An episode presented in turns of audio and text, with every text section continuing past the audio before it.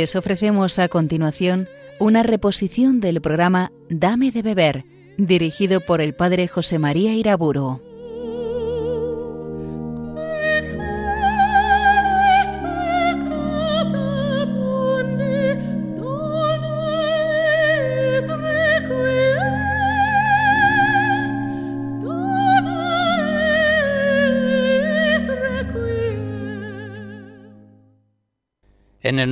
Padre, del Hijo y del Espíritu Santo. Señor, instruyeme en el camino de tus mandamientos, y meditaré tus maravillas. Apártame del camino falso, y dame la gracia de tu voluntad. Salmo 118. En las conferencias anteriores hemos ido considerando las fuentes fundamentales de la santificación cristiana, en primer lugar, por supuesto, Dios nuestro Señor, Dios creador, Dios providente, Jesucristo, el enviado de Dios, el mediador, el salvador de nuestras almas, el Espíritu Santo que nos es dado en la inhabitación, la Virgen María, Madre de la Iglesia, Madre nuestra, la Iglesia, sacramento universal de salvación, que continuamente nos manifiesta y nos comunica el Espíritu Santo. Lo sagrado, aquel conjunto de criaturas elegidas por Dios para unir a los hombres al santo. Y finalmente traté de la liturgia de la Iglesia, la Eucaristía, los sacramentos, los sacramentales, el domingo, el año litúrgico. Quiero hablar ahora de la lectura espiritual, otra de las fuentes fundamentales de la santificación cristiana. Hoy se presta mucha atención a la salud del cuerpo y por eso la dietética es objeto de muchos escritos en periódicos, en revistas, en libros, en programas de radio y televisión. Pues bien, la dietética espiritual es todavía muchísimo más importante. La alimentación de la mente y del corazón por medio de las lecturas debe ser considerada con una atención y solicitud mucho más grandes. Cuando los hombres queremos comunicar nuestro espíritu a otro hombre, le hablamos, la palabra es el vehículo fundamental para la comunicación del espíritu humano. Pues bien, si la palabra humana transmite espíritu humano, la palabra divina transmite espíritu divino. Cuando el Padre Celestial quiere comunicarnos su Espíritu Santo, el Espíritu Divino, nos habla por medio de Jesucristo, la palabra encarnada, la plenitud de la palabra divina que ha venido precedida en la historia de la salvación por el ministerio de los profetas. Por eso leer las sagradas escrituras y todos los demás libros santos cristianos es sin duda uno de los rasgos fundamentales de la vida espiritual cristiana. El creyente, si de verdad quiere serlo, ha de alimentar su fe con la palabra divina, que es su alimento propio. El apóstol Pablo establece claramente un orden. En Romanos 1 nos dice que el justo vive de la fe. Y en el capítulo 10 de la misma carta nos enseña que la fe es por la predicación, y la predicación por la palabra de Cristo. Por tanto, el justo vive de la fe y la fe se alimenta con la palabra de Dios. Por eso Jesucristo, recordando a Deuteronomio 8, nos dice en el Evangelio, Mateo 4, que no sólo de pan vive el hombre, sino que el hombre vive de toda palabra que sale de la boca de Dios. En este sentido, el creyente, privado de la palabra divina vivificante, se va muriendo. Lo mismo que una planta se muere si no recibe un riego de agua suficiente. Esa es la realidad. Tengamos en cuenta que, como dice Isaías en el capítulo 55, los pensamientos y los caminos de Dios no son los pensamientos y caminos de los hombres. Por tanto, nosotros en el mundo nos encontramos como extranjeros, por emplear la palabra de Primera Pedro 2. Necesitamos absolutamente guiarnos y alimentarnos continuamente con la palabra divina, formar nuestra mente y nuestro corazón leyendo o escuchando asiduamente los pensamientos y los caminos de Dios que nos enseña Jesucristo. Y esa palabra de Cristo no solo la encontramos en la Sagrada Escritura, por supuesto, sino que también en las enseñanzas del magisterio apostólico y en tantos libros buenos cristianos, antiguos o modernos, que la providencia de Dios pone a nuestro alcance. De este modo, en la lectura espiritual, el cristiano recibe aquello que continuamente está pidiendo en el Padre nuestro, el pan de cada día. Así como normalmente comemos pan todos los días. Todos los días debemos alimentar nuestra alma con la palabra divina, en cualquiera de sus modalidades.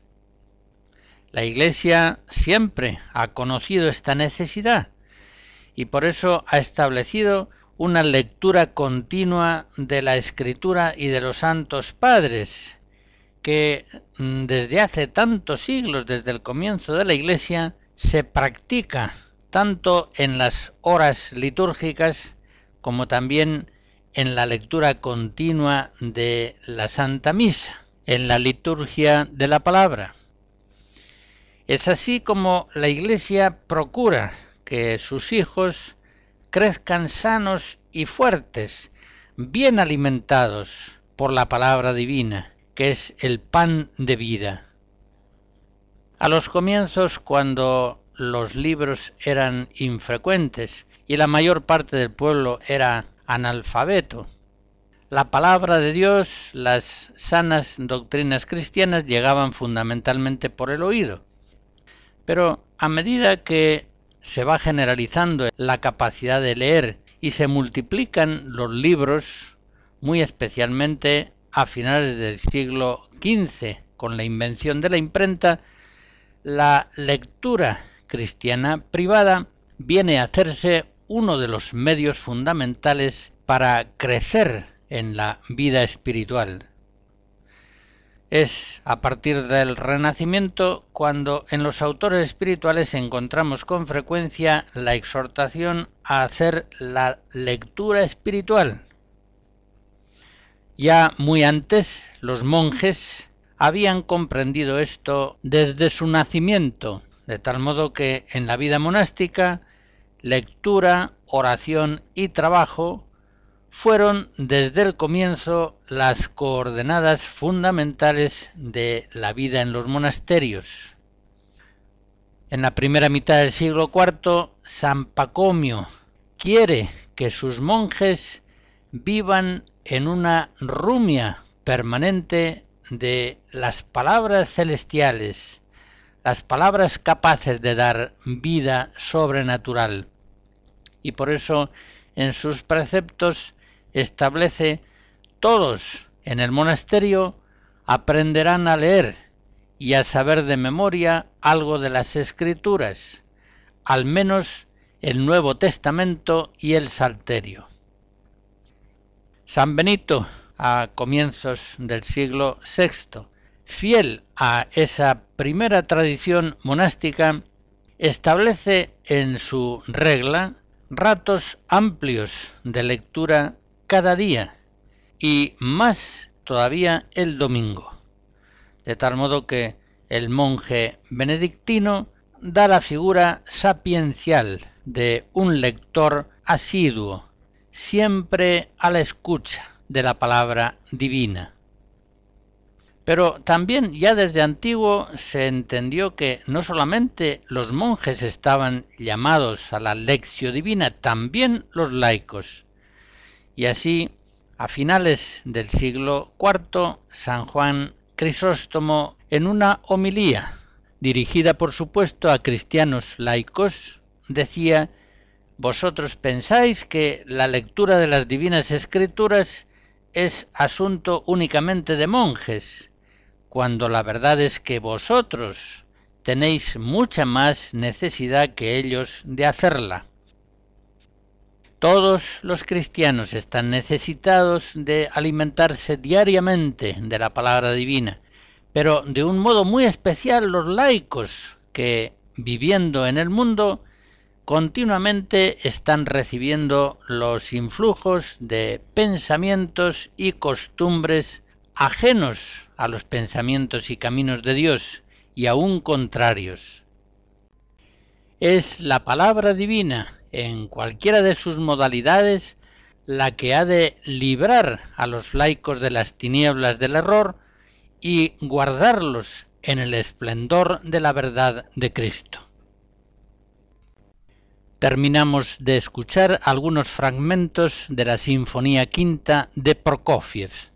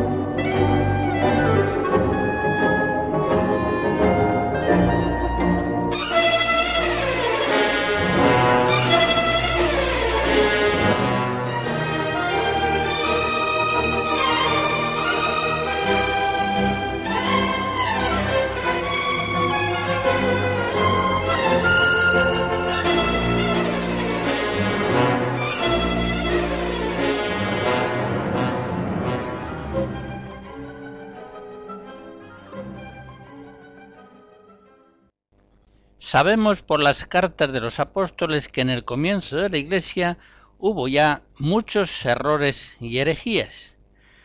Pero también sabemos, así nos lo dice Hechos 2, que los que habían creído permanecían en la verdad evangélica, perseverando en escuchar la enseñanza de los apóstoles. Y esto ha sido una constante en la historia de la Iglesia. Los fieles cristianos que perseveran en el magisterio apostólico son guardados en la verdad de Cristo. Efectivamente, los apóstoles son quienes recibieron de Cristo en plenitud el encargo de predicar el Evangelio. Y por eso ellos y los obispos, sus sucesores, tienen sin duda, como dice el Vaticano II, la primacía docente en el pueblo cristiano. Así, por ejemplo, en Lumen Gentium 25. Y en este sentido, al escoger las lecturas, deben ser elegidos aquellos libros que comunican la doctrina apostólica, esto es, la fe de la Iglesia. Y consiguientemente deben ser rechazados los libros que disienten o contrarían la doctrina de la Iglesia, que es la enseñanza de Cristo. En el primer capítulo de la carta a los Gálatas, el apóstol dice, aunque nosotros mismos o un ángel del cielo os anunciase otro evangelio distinto del que os hemos anunciado, sea anatema.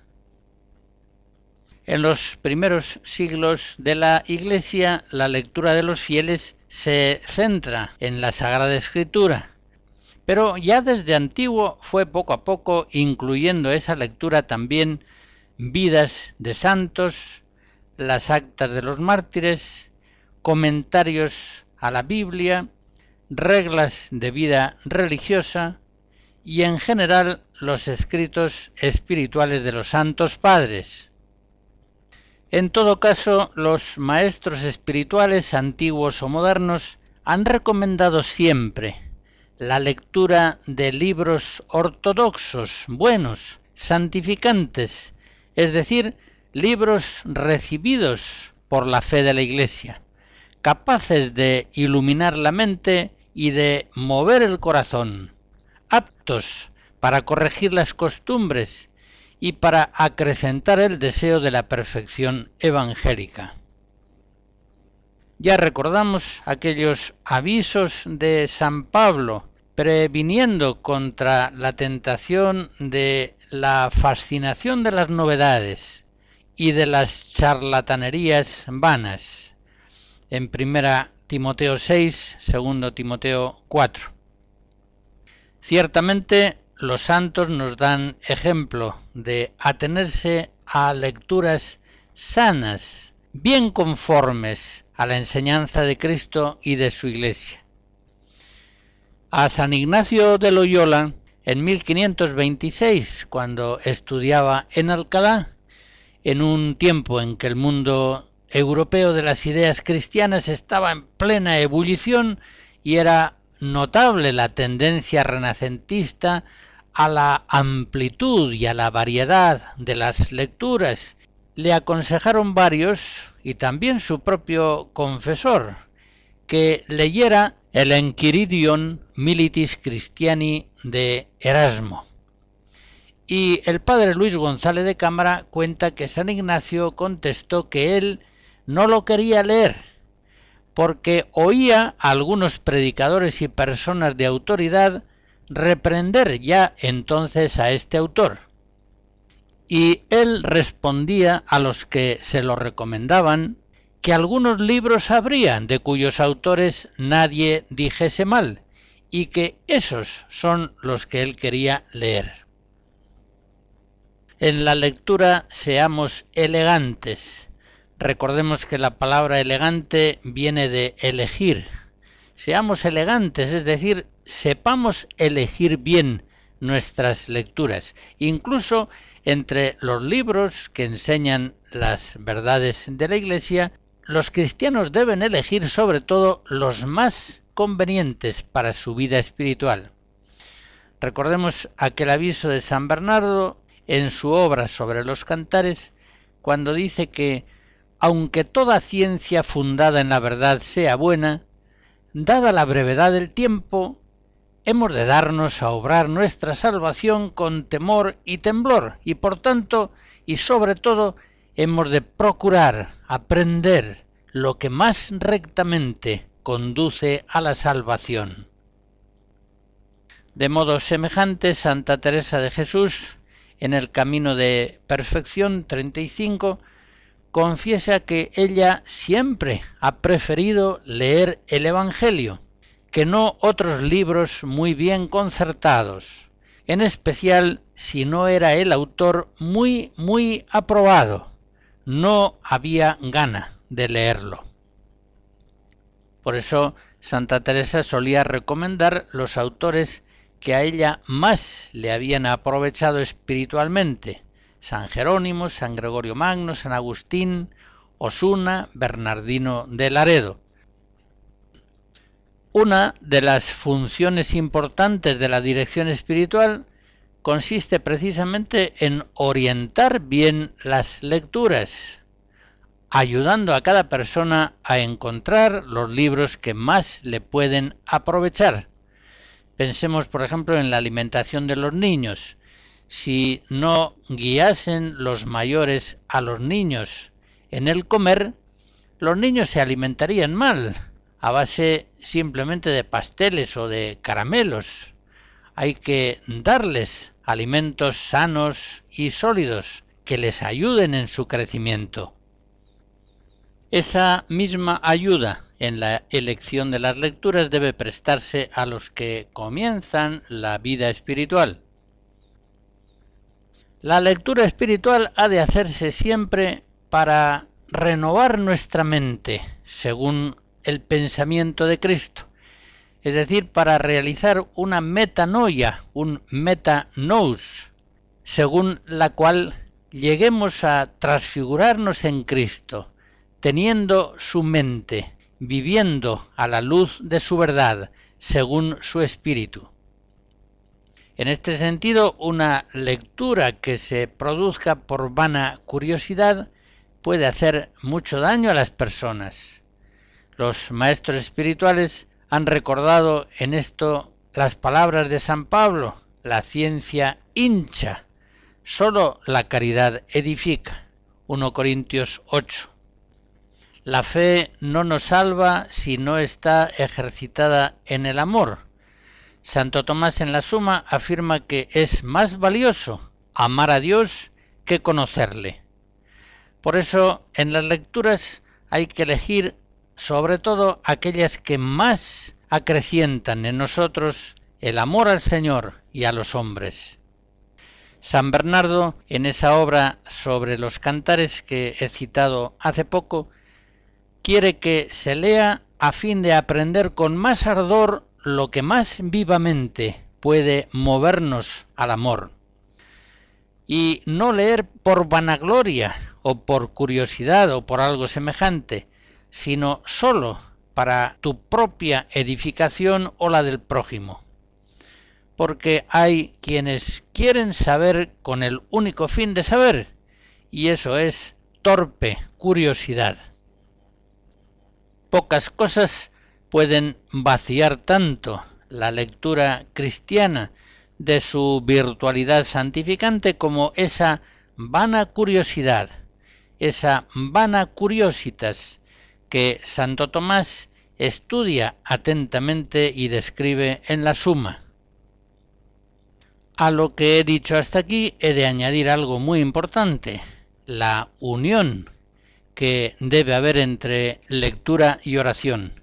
El Vaticano II, en la Dei Verbum 25, dice que a la lectura de la Sagrada Escritura debe acompañar la oración, para que así se realice el diálogo de Dios con el hombre, pues a Dios hablamos cuando oramos, y a Dios escuchamos cuando leemos sus palabras.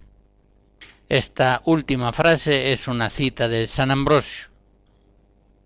Ya en las antiguas tradiciones del pueblo de Israel, la lectura de los libros santos se entendía como una oración, es decir, como una audición de las palabras y mandatos del Señor. Y así se ha entendido también siempre en la tradición cristiana. Leer los libros cristianos es escuchar a Cristo, la palabra de Dios, que, como dice Hebreos 12, nos habla desde el cielo. San Jerónimo decía que la lectura espiritual es un modo de tender las velas al soplo del Espíritu Santo.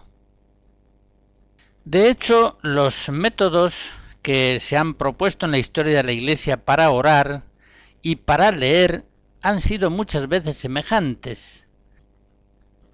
Ciertos métodos clásicos han propuesto iniciar la oración afirmando profundamente en fe y caridad la presencia del Señor. Enseguida continuar por una lectura espiritual atenta, una meditación de lo leído, un diálogo con el Señor que nos ha hablado a través de esas lecturas y finalmente unos propósitos que orienten hacia la práctica de nuestra vida esas verdades que hemos captado en la lectura, en la meditación y en la oración. Pero como se ve, el orden de esta meditación, de esta oración, corresponde perfectamente al método que se debe seguir al hacer la lectura espiritual. Santa Teresa de Jesús nos dice en el libro de su vida, capítulo cuarto, que durante 18 años necesitó ayudarse de la lectura de algún libro espiritual para poder recogerse en la oración.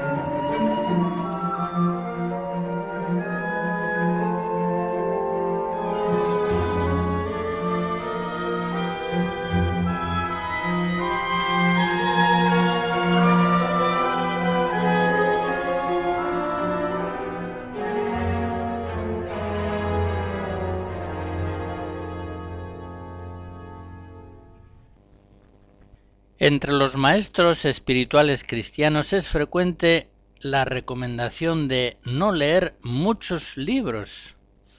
Ellos prefieren la calidad a la cantidad en la lectura, prefieren la profundidad a la extensión. Por eso, al tratar de la asimilación verdadera de las lecturas, emplean a veces términos como ruminacio o más bien masticacio, queriendo significar con esas palabras que una buena digestión exige una masticación cuidadosa de lo ingerido. La lectura extensiva, apresurada, superficial, más perjudica que ayuda, pues envanece pero no aprovecha. Suministra una ciencia puramente aparente. Ya decía San Ignacio de Loyola en el libro de los ejercicios que no el mucho saber harta y satisface el alma, sino el sentir y gustar de las cosas internamente. El mismo San Ignacio no era un hombre de muchos libros. El padre González de Cámara dice que en su habitación solía tener solamente dos, el Nuevo Testamento y la imitación de Cristo, y que no se cansaba nunca de leerlos. Una recomendación semejante la vemos en San Juan de la Cruz, en el libro primero de la noche, capítulo 3, cuando habla de los defectos que suelen darse en los cristianos ya adelantados. Dice que muchos no se acaban de hartar de oír consejos y aprender preceptos espirituales, y tener y leer muchos libros que tratan de eso. Y se les va más en esto el tiempo que en obrar la mortificación y perfección de la pobreza interior de espíritu que deben. San Francisco de Sales se atenía normalmente a un libro, El combate espiritual de Lorenzo Scupoli. No quiere decir esto que no leyese otros libros, pero como él dice, este es mi libro preferido y lo llevo en mi bolsillo hace lo menos 18 años, sin que nunca lo haya releído sin provecho. Santa Teresa del Niño Jesús procedía también de una manera semejante. De ella se cuenta en uno de los testimonios del proceso apostólico de canonización que ya carmelita, un día que pasaba por delante de una biblioteca, dijo sonriendo a su hermana Celina, Qué triste me sentiría si hubiese leído todos esos libros. Hubiera perdido un tiempo precioso que he empleado simplemente en amar a Dios. Santa Teresa del Niño Jesús, doctora de la Iglesia, una de las personas que más han influido en la espiritualidad del pueblo cristiano en el siglo XX hasta nuestros días, en sus manuscritos autobiográficos confiesa en una ocasión que su alma ha venido a hacerse inapetente a muchas lecturas y que prácticamente se alimenta solo de la Sagrada Escritura, concretamente de los Evangelios y de la imitación de Cristo. Pondré otro ejemplo, esta vez del beato Charles de Foucault. Él declaraba desde hace diez años, puede decirse que no he leído más que dos libros, Santa Teresa y San Juan Crisóstomo. El segundo apenas lo he comenzado. El primero lo he leído y releído diez veces. Quiero hacer notar en este punto que muchos de los santos que nos dan estas enseñanzas, pocos libros, pero leídos en profundidad, no son propiamente anacoretas alejados del mundo y sin un influjo visible en la vida del pueblo cristiano. Por el contrario, un San Bernardo, un San Francisco de Asís, un San Ignacio de Loyola, San Francisco de Sales o Santa Teresita, por ejemplo, con sus lecturas elegidas, profundas, intensas, fueron de hecho los hombres más influyentes de su tiempo. Y en medio de las mayores turbulencias ideológicas, ellos son los que supieron marcar al pueblo cristiano con seguridad y valentía el verdadero norte evangélico. Otro aspecto de la lectura que hay que acentuar es su orientación a la conversión. Hay que leer sencillamente para convertirse, para cambiar la mente y configurarla más a la mente de Cristo, para asimilar más los pensamientos y los caminos de Dios y sencillamente hay que leer para practicar con la gracia de Dios lo leído. Apliquemos pues concretamente a la lectura espiritual aquella exhortación del apóstol San Pablo en Romanos 12. No os configuréis a este siglo. Se refiere, claro, a los modos de pensar y a las costumbres del mundo presente. No os conforméis a este siglo sino que transformaos por la renovación de vuestra mente, para que procuréis conocer cuál es la voluntad de Dios, buena, grata y perfecta. El apóstol Santiago, en el capítulo primero de su carta, exhorta Recibid con docilidad la palabra que plantada en vosotros puede salvar vuestras almas. Haceos realizadores de la palabra y no meramente oyentes, engañándoos a vosotros mismos. En esta cuestión, fíjense en un aspecto muy importante. La doctrina espiritual cristiana no se entiende siquiera, sino en la medida en que esa verdad se va viviendo en la vida personal. Una persona que lea la enseñanza de Cristo sobre la limosna, pero no la ponga nunca en práctica, en realidad esta persona no se entera siquiera de la enseñanza de Cristo. No solamente no la practica, sino que no la entiende, no la acoge en su mente y en su corazón. Puede decirse que solamente recibimos la palabra de Dios cuando la ponemos por obra. Recordemos, por ejemplo, la parábola del sembrador de Mateo 13. Sabemos que solamente la tierra buena es la que acoge la semilla y da un fruto de 160 o 30. Por eso el mismo apóstol Santiago en el lugar citado dice, si alguno se contenta con oír la palabra, pero no la pone por obra, ese se parece a aquel que contempla su imagen en un espejo. Se contempla, pero en yéndose se olvida de cómo es. En cambio, el que considera atentamente la ley perfecta de la libertad y se mantiene firme, no como oyente olvidadizo, sino como realizador de la palabra, ese, practicándola, será feliz.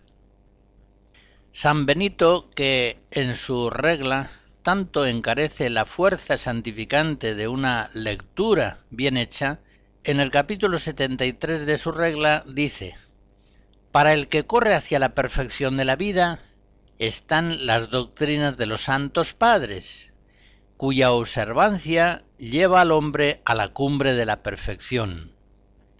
Porque ¿Qué página o sentencia de autoridad divina del Antiguo o del Nuevo Testamento no es rectísima norma de vida humana? ¿O qué libro de los santos padres católicos no nos exhorta con insistencia a que corramos por el camino derecho hacia nuestro Creador? Y lo mismo las conferencias de los padres, sus instituciones y vidas, como también la regla de nuestro Padre San Basilio, ¿qué otra cosa son sino instrumentos de virtudes para monjes obedientes y de vida santa? Emplea la palabra instrumenta virtutum, refiriéndose a esas lecturas. Y sigue diciendo, para nosotros, en cambio, tibios, relajados y negligentes, esas lecturas son motivo de sonrojo y confusión. Hasta aquí San Benito. En efecto, los libros santos, leídos en serio, denuncian con elocuencia la mediocridad o la maldad de nuestras vidas y nos estimulan con gran fuerza hacia la santidad, hacia la perfección evangélica. Mm-hmm.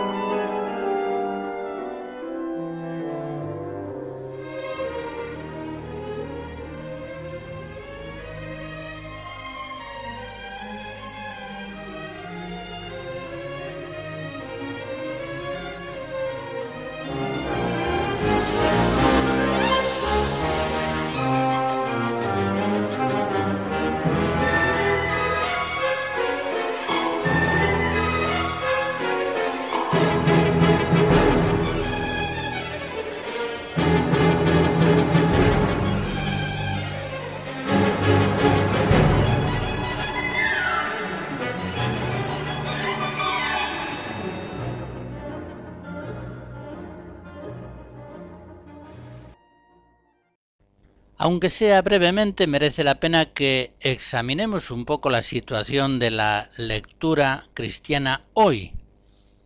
Un análisis que lleva consigo también el examen de las publicaciones que hoy se hacen en las editoriales católicas. En primer lugar, creo que conviene señalar que hoy los discípulos de Cristo leen pocos libros cristianos se alimentan abundantemente de los medios de comunicación social, la prensa, la televisión, el cine, la literatura profana, pero no es frecuente que dediquen habitualmente un tiempo diario a la lectura de las Sagradas Escrituras o de otros libros cristianos santos. Y esta deficiencia hoy es particularmente grave, porque el mundo actual, con unos medios de comunicación social más fuertes que nunca han existido en la historia, influye decisivamente en la mente y en las costumbres de los hombres, de tal modo que hoy más que nunca se hace necesaria y urgente la lectura espiritual de textos cristianos que confirmen nuestra fe y nos ayuden a vivirla. Por otra parte, es preciso señalar que no siempre las librerías religiosas ofrecen textos verdaderamente católicos. Basta visitarlas para apreciar cómo la cizaña en ellas se mezcla muy excesivamente con el trigo. Y en esto no podemos decir que siempre ha sido así. Por el contrario, en la antigüedad cristiana la reproducción de los libros era muy costosa y por eso mismo se reproducían sólo los libros más valiosos, las confesiones de San Agustín, las homilías de San Juan Crisóstomo, las etimologías de San Isidoro. Normalmente, cuando estudiamos una librería antigua, nos encontramos que en el elenco de sus obras prácticamente son todas de primera calidad. Muy por el contrario, en las librerías actuales, tanto en las comerciales como en las personales o institucionales, abundan las obras contrarias a la enseñanza de Cristo y de su Iglesia.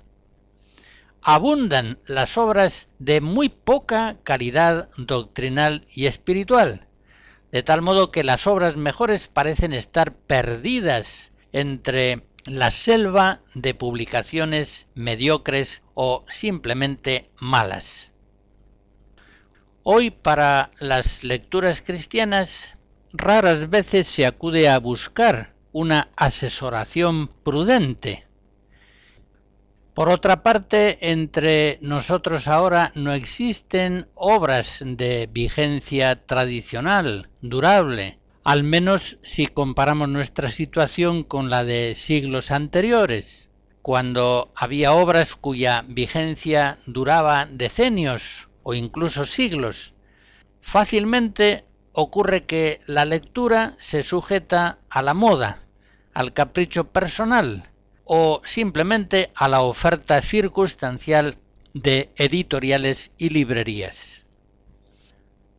En estas circunstancias es grande la tentación de que la lectura se haga por curiosidad más bien que por devoción y por búsqueda sincera de la verdad y de los estímulos necesarios para el crecimiento espiritual.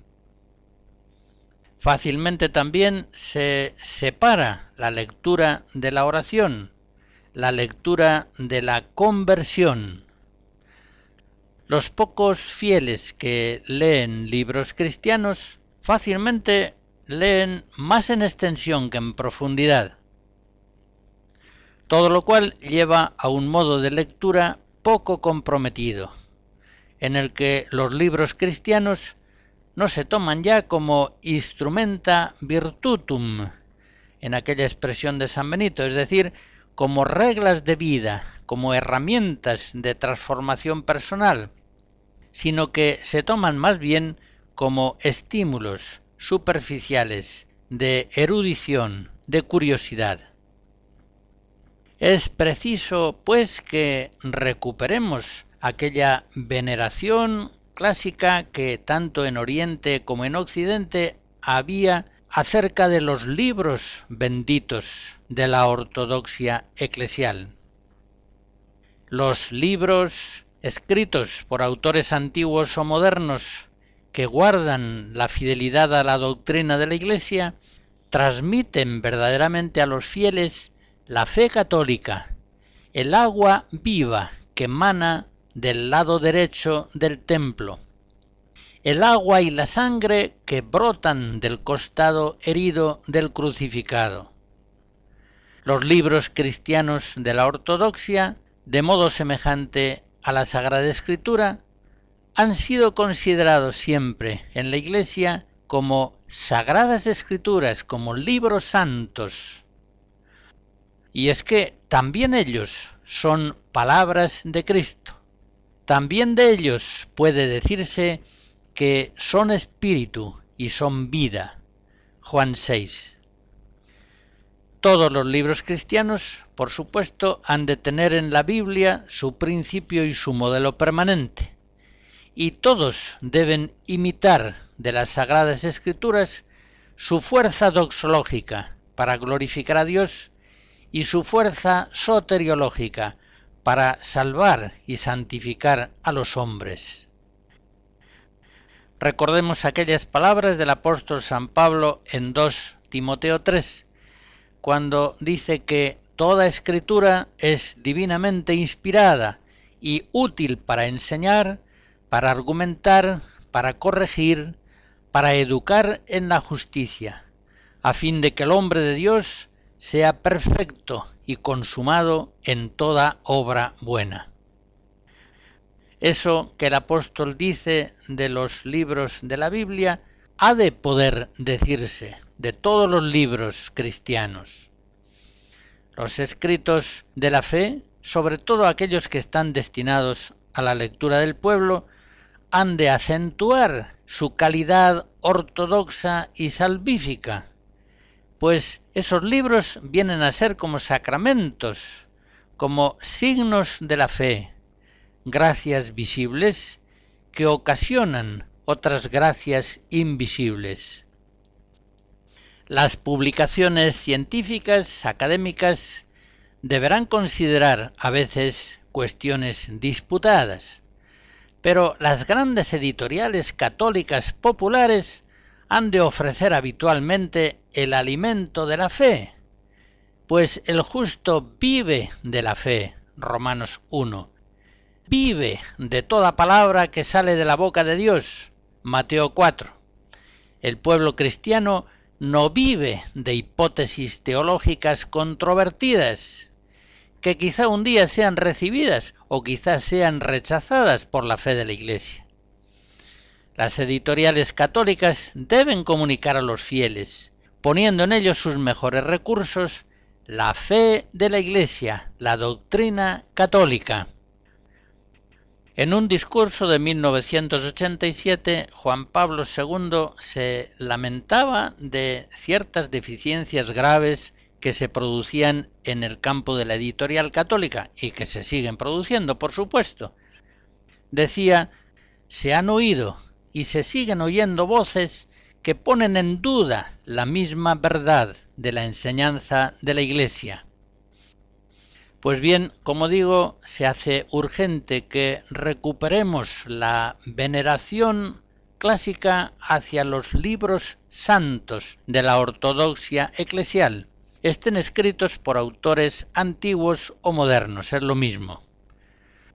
En un antiguo texto ruso, la crónica de Nestorio, del siglo XI, se dice que es grande la utilidad de las instrucciones que los libros nos procuran. Los libros nos mandan y enseñan el camino de la penitencia. Por las palabras de los libros alcanzamos la sabiduría y la virtud. Los libros son los ríos que riegan toda la tierra. Son las fuentes de la sabiduría. Ellos nos consuelan en la tristeza, y nos confortan en el ejercicio de la virtud. Pidamos a Dios humildemente que en cada momento de nuestra vida Él nos dé a leer aquellos libros que Él quiere que leamos.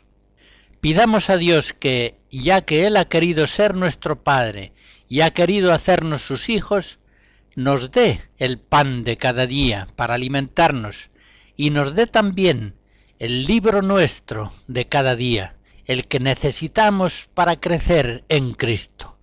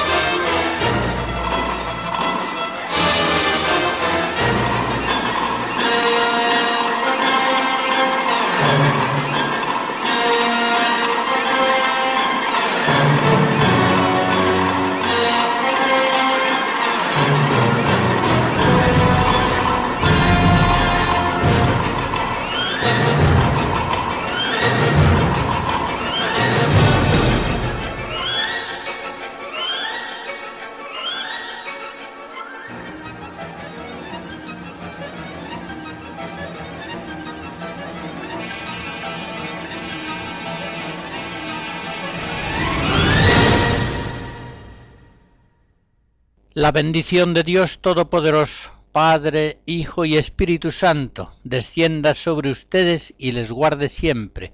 Amén.